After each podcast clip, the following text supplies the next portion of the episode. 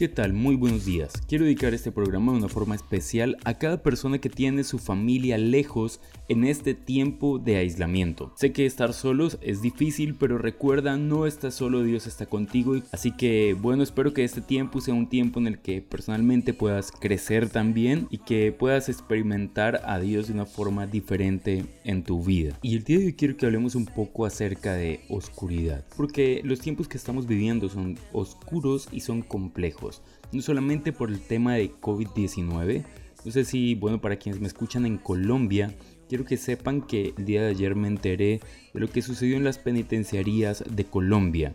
Y eso simplemente es tiempo de oscuridad. Quiero que pensemos lo siguiente, para las personas en el mundo la oscuridad es sinónimo de cosas malas, de cierre de oportunidades, de frenar sus sueños, de dejar su vida pausada por un tiempo.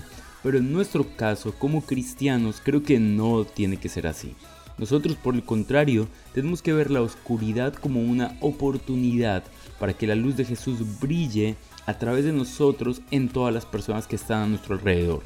Cuando digo esto, sé que algunos dirán, pero ¿cómo hacemos para que la luz de Jesús brille en nuestra vida y a través de nosotros a otros si estamos encerrados en nuestra casa? En el libro de Mateo capítulo 5 versículo 15 encontramos lo siguiente. Nadie enciende una luz para dejarla debajo de un canasto. Por el contrario, la pone en un lugar bien alto para que alumbre a todos los que están en casa. Y aquí va el punto importante, o uno de los puntos importantes de esto. Y es, por pequeña que sea la luz, siempre sirve cuando hay mucha oscuridad. Y quiero aclarar este punto. Hay personas que dicen, no, yo estoy muy nuevo en la fe, o yo tengo una fe pequeña, o yo simplemente estoy empezando en esto.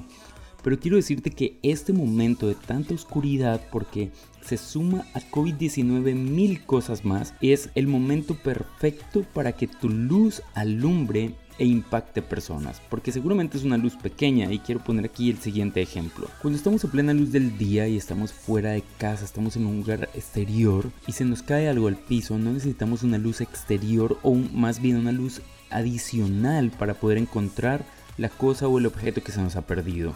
Pero si estamos en la noche dentro de nuestra casa, hay oscuridad, se ha ido la energía, no hay ninguna fuente de luz, allí solamente con una luz muy pequeña, la luz de un fósforo, de una vela o la luz de nuestro teléfono va a funcionar para encontrar ese algo que se nos ha perdido. Así que quiero decirte, por pequeña que parezca tu luz, ponla a alumbrar ya, porque hay personas que lo necesitan. Y si logras alumbrar así sea una sola persona, porque puedes decir, yo no conozco mucha gente, no importa, si puedes alumbrar a una persona con un mensaje de esperanza de parte de Dios, ya con eso tu vida ha tenido mucho sentido en este tiempo.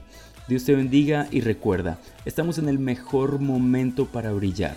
Yo soy Adrián García y esto fue Ebenecer. Feliz día y chao pues.